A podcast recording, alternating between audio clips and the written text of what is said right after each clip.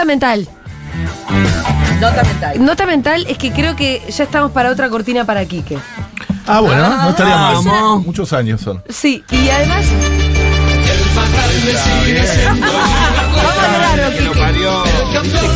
Que se empareje un poco la cosa. Era el único gallina acá, me parece. Sí. No, no. ¿Vos decís eh, que esta sea la cortina de Quique? ¿No será mucho, chicos? Chicos. No será mucho, porque la columna de ecología, ¿eh? Yo les puedo asegurar que sería muy feliz con esta columna. ¿eh? Pero bueno, no sé. No va, Quique, tu No, columna te que no. recuerdo que eso es de va. ambientalismo, Es viejo. Qué bronca. Me encantaría. me eh, encantaría. ¿Trae el lado B esto? Sí, ¿no? este, este es del casé, ¿no? Porque trae el lado B. ¿Esta que pusiste o no? Bueno. ¿Cuál sería el lado B? ¿Boca? El descenso. No, por B, todo con B, B, B. Sí, claro. Ah, olvida lo, de eso. lo del dos- lo del mira vos. Y el domingo es el superclásico, por eso estamos Ah, así. eso quería preguntar, pero como yo. No, yo tampoco. Yo digo, si no aparece la botonera que había cuando tenía a mi amigo Diego. Diego, que era de Boca, Diego. Que decía ta ta ta ta ta ta ta ta ta ta ta ta ta ta ta No, ta. eso se borró. Vamos a empezar a tener problemas. Tercero y va el tercero, y el tercero, y gol de River, gol de River. Oh, mira vos. Lo que disfruto Es es. tremendo esto que está pasando. No, sí, sí. Porque además a Gaby y a mí nos dejan No, yo, de piedra. De Sí, piedra. entiendo que. Convidadas lo de único que piedra. entiendo es que hay alguien de River. Sí, ni siquiera No sé quién es de quién-. Y que Pau es de River me quedó claro Sí, también. también quedó claro Más eso. termo que yo. Sí. Escuchen, eh, respecto del superclásico, Sí. eh, ¿es un campeonato de verano? ¿Qué? No, no, no, no, la liga. ¿Dónde se- juega la cancha es de importante. River. Ah, la cancha de. River, qué Es suerte importante. porque a mí cuando juegan en Boca me toca un poco porque vivo en San Ah. Telmo. Claro. Y No, estoy no, ahí se muy cerca del la Parque cancha de Lezama. River y creo que River va a ganar 2 a 0 mínimo. Opa. No sé, eso es una cábala que Es siempre la se típica usa. cábala. Yo creo que, que el que viene peor, que es Boca, tiene Creo que chance. Borja va- la va a romper Vos, toda. igual, Julita, vos tenés. no sé si eh, juega. ¿De qué cuadro sos? Yo soy de, De Boca, Ah, de Boca. Es una forma de decir. Pero no, No, no, no, no, no, Pau. no, no, no, no. Ah. Yo soy de Boca, Y De Boca. fanático de fútbol. De soy de Racing. Racing. Ah, yo de también, yo, yo soy de Racing también, como el Claro. general. Yo soy un poco de Racing también. Como todo me chupa un huevo, como que tengo dos lealtades. Quiero, Racing. de- quiero decirte que el general ha tenido como 8 equipos según su temporada. Se llama Juan Domingo Perón la No, era de Racing, pero ¿Qué crees que te diga? Sí, sí, pero- No sé cómo se llama la de Boca. La mía se llama Chicos, Juan Domingo Perón. echamos un manto de piedad, hacemos un separador y volvemos a, a tener acá realidad, a la realidad. a la realidad. Gracias. Seguro la Habana. No te resistas. Somos encantadores. Fut, tu rock.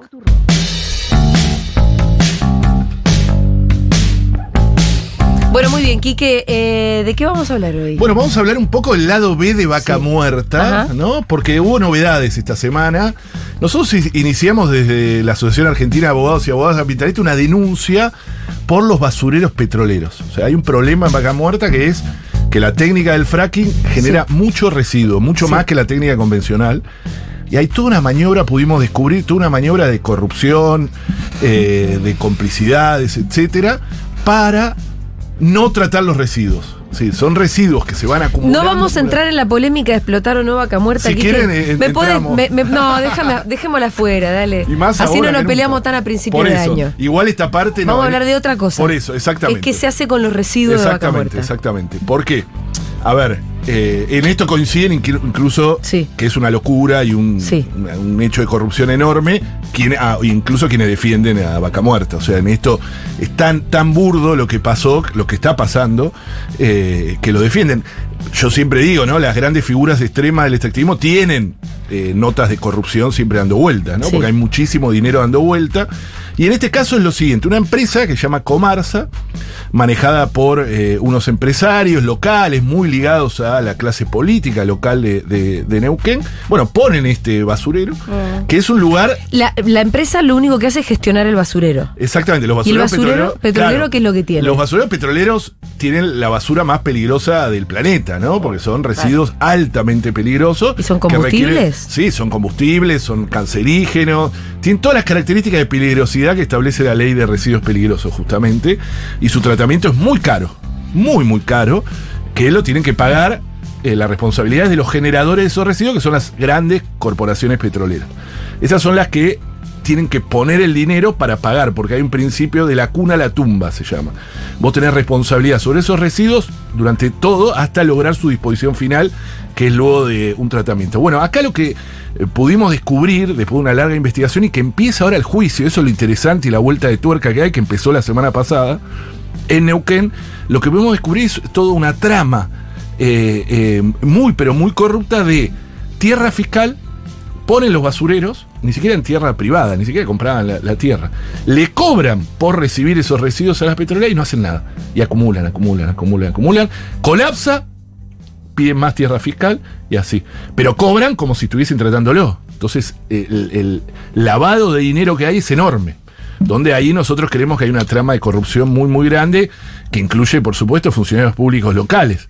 Esto no queda solo en los empresarios que se hicieron millonarios con Sí. esto.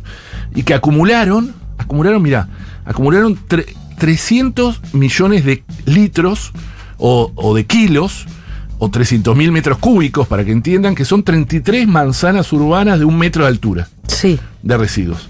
Se ve, este, este, el basurero petrolero este está en la ciudad de Neuquén, a metros de viviendas, Ajá. eh, y son montañas. Porque no, no tienen un metro, tienen más. Yo hice eso para graficar. Pero ¿Son montañas de qué? De los barros que se Unos sacan. barros con- Exacto, petrolados. exactamente, empetrolados y con otras sustancias Sí. tóxicas muy, pero muy, muy peligrosas. Eh, lo que pudimos descubrir es esa trama de recibir tierra fiscal, colapsar. Bueno, la cuestión es que ahora ese basurero está ahí, generando graves daños a la salud, a la vida. Está a 10 minutos del centro de Neuquén. Eh, y a metros de viviendas muy precarias en ese caso, y a 500 metros, por ejemplo, un poco más, de eh, un complejo de viviendas, por ejemplo, ¿no? Generando ese pasivo para todos. Eh, se calcula, según la denuncia y según lo que el, el fiscal ambiental de la provincia de Neuquén, que en esta semana hicimos lo que se llama la adjudicación de cargos, o sea, en Neuquén hay un código procesal que establece eso y empieza el juicio, ¿no? Nosotros estamos eh, acusando de contaminación, pero también de administración fraudulenta y lavado de dinero, por lo que decimos, ¿no? Ellos cobraban por hacer algo que no hacían, cobraban millones y millones, muchísimo dinero, no lo hacían, entonces había un excedente de dinero eh, muy, muy grande. Y ahí, eh, digo, los funcionarios eh, señalados son los que no hicieron un trabajo, por lo menos como de fiscalización de que se haga lo que se tiene que exactamente, sí. En eso estamos, de que se también se imputen a, nosotros lo hicimos en la denuncia que hicimos en el 2020, a los funcionarios públicos, al menos, al menos, yo creo que hay mucho más que eso, eh, por incumplimiento de los deberes de funcionario público, cumplir sus deberes básicos, decir, che, ¿están tratando esto? Sí, lo están Fueron más de 10 años. Claro. Y, Eh. y escúchame, ¿los residuos vienen de todas las empresas que explotan vaca Sí, muerta? De todas, desde IPF, y esas, Shell, sí. eh, y esas empresas no, no tienen nada que decir, digamos, Deberían, deberían. Yo, mira, lo que nosotros creemos acá, que había como una forma de blanquear corrupción. Sí. Que si, bueno, yo, alguien. Eso le- no tiene un proceso de disposición final. Sí, claro, Nosotros somos una cooperativa de Exacto, reciclado de plástico Exacto. y el gobierno nos viene a romper la ola cada dos Sí, meses para el certificado de disposición final de la basura. Y, Y no son Y está residuos perfecto. peligrosos. está bien. Sí, pero somos una cooperativa que le damos trabajo a 15 personas. O sea, Imaginate- con nosotros sí. Claro. Con esto no. Tal cual, tal cual. Mirá, lo único que gastaban era en el camión que llevaba hasta el lugar y depositaba eso. Ahora se calcula que para solo sacar los residuos, no tratarlos, se necesitarían 30.000 viajes de camión. 30.000. O sea, es eh, casi impagable. Y que además está en tierra fiscal, lo va a terminar pagando la provincia. ¿Y qué se va a hacer entonces? Eh, no, bueno, nosotros lo que queremos O sea, que ¿cuál haya- es el día del mejor Sí, camino? Nosotros ahora lo que pedimos es un embargo a los bienes de todas estas personas para que de alguna manera se empiece a garantizar y a la empresa para que se empiece, para que poder garantizar económicamente el, el tratamiento. Eh, lo que sí es, a ver, eh, lo que decíamos era eso. Quizás había ahí las empresas petroleras por recomendaciones de funcionarios públicos, decían, bueno, vos pagá ahí que eh, con eso ya está, ¿no? Y eso después, que es lo que tratamos, tra- tra- estamos tratando de descubrir, y, con la investigación esperemos que se pueda, había toda una trama de corrupción, decir, che, bueno, acá simulamos algo, como hay un excedente, lo tenemos que repartir, ¿no? Como una mafia un poco eh, de esto. Lo- los accionistas son Juan Manuel Luis y Héctor Basilota, que son los que están imputados. Eh, lo gracioso de Héctor Basilota es que la hija era muy conocida por ser un influencer de la moda que usaba con residuos de, eh, de vaca muerta. No. Era conocida por eso y le hicieron unas cuantas notas. en- ¿Hacía ropa con residuo de vaca muerta? Exactamente. Y entonces era Pero como ¿cómo algo sustentable. porquería? ¿Qué hacía? ¿Qué porquería se Carteras, ponía? sobre Yo todo. llegué hasta las carteras. con las silobolsas. Bueno, eso, parecido. Eh, bueno, yo llegué. Parecido, Incluso tengo, tengo una.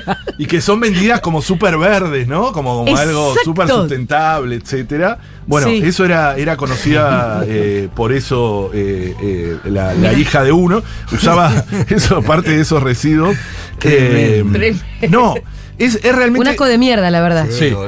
A ver, lo que tenemos que tener en cuenta es que la técnica del fraque, o sea, esto hay que ponerlo en el debe y en el haber también, ¿no? Un poco, no quiero entrar en la discusión de fondo, pero sí también, ¿no? Este, este pasivo. Sí, es un que va pasivo, a tener, claro. Claro, que nunca se pone en la cuenta, ¿no? Eh, si tenemos 10 años de explotación de vaca muerta y todos estos, estos residuos ahora le quedan a la sociedad de Neuquén y en la salud, porque lo están pagando, ¿eh? Hay, hay barrios populares ahí muy, muy cerca. Verla, nosotros estuvimos varias veces ahí.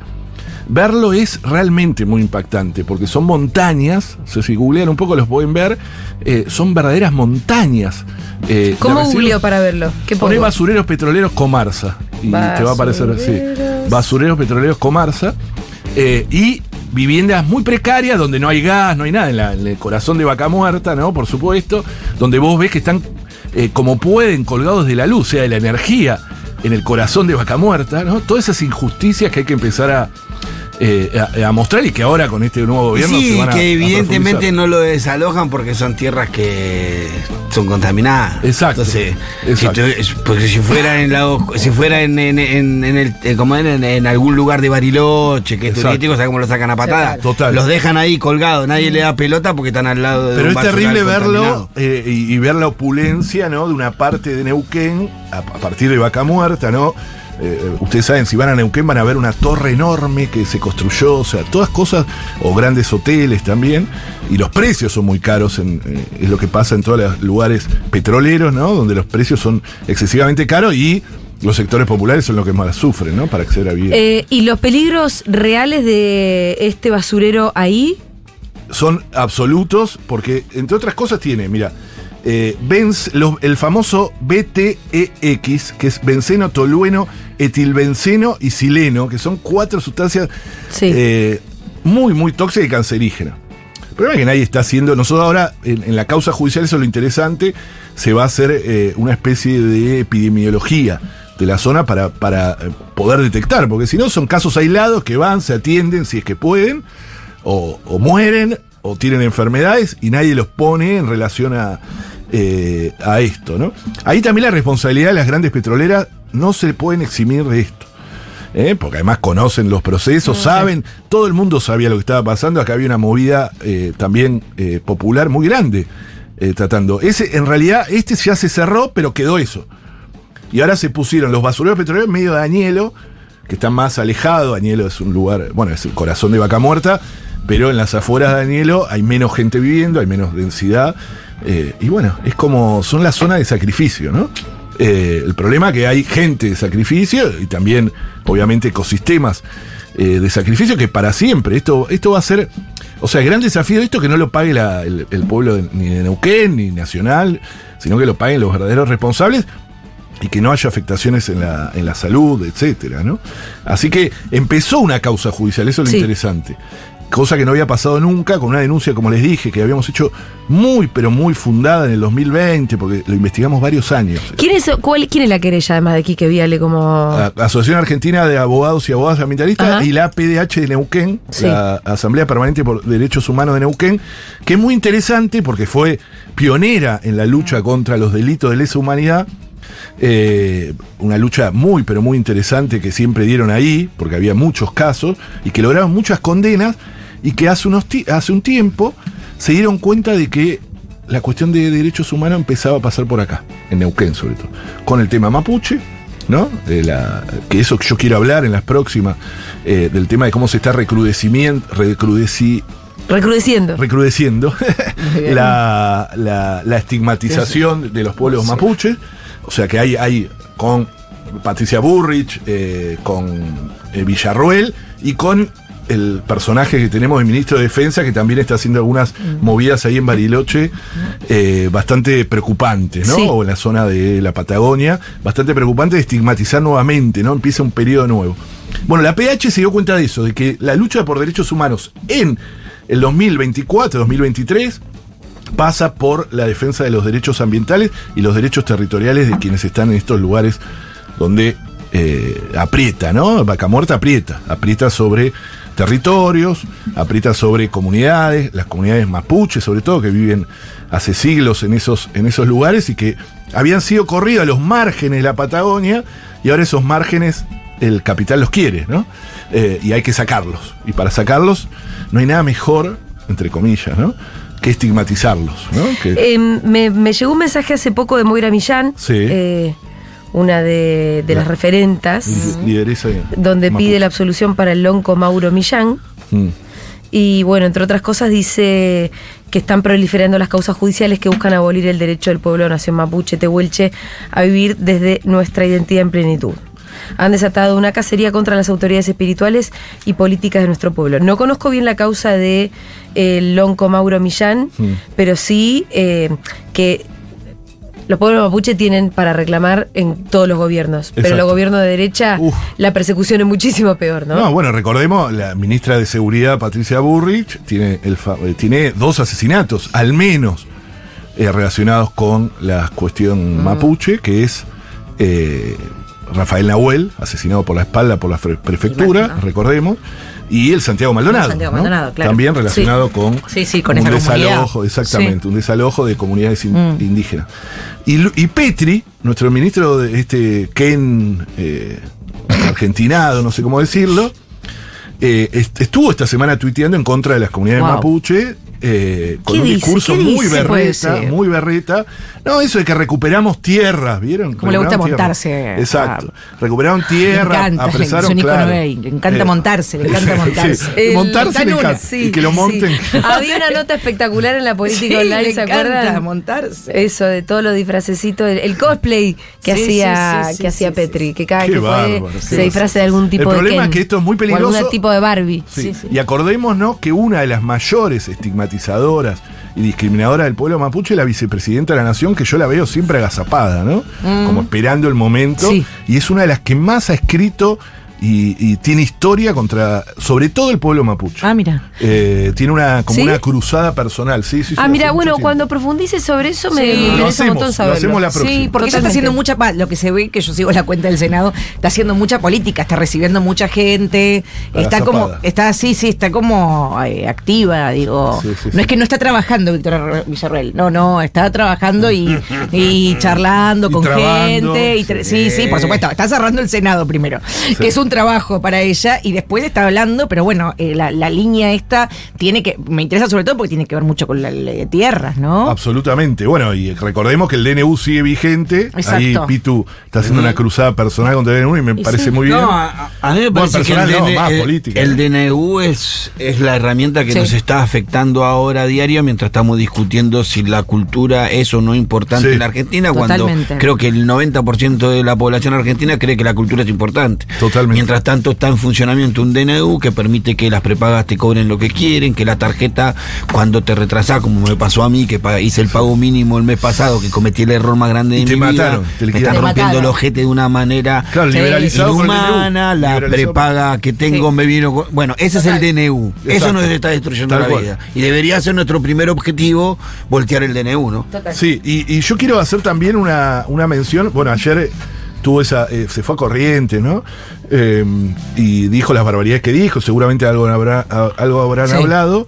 Pero una de las cosas que dijo eso de ser ratas al Congreso, Sí. y más allá de la descalificación curiosa, llamativa, no sé qué, etcétera, Fuerte. Sí, muy fuerte. Abre un capítulo muy difícil en la división de poderes, ¿no? O sea, Exacto. eh, así empezó Fujimori, ¿no? Así empezaron muchos que cerraron el Congreso o que tenían como objetivo cerrarlo. Cerrarlo eh, de facto o, eh, perdón, eh, cerrarlo de, con alguna medida, no sé cómo, o de hecho, ¿no? Que no funcione. que no mandan ninguna ley. Exactamente. No mandar ninguna ley que no tenga funcionamiento como está pasando ahora, ¿no? Eh, así que es peligroso, muy peligroso. Gracias, Kike Viale. Nos vemos. gracias, nos Nos, vemos. vemos pronto.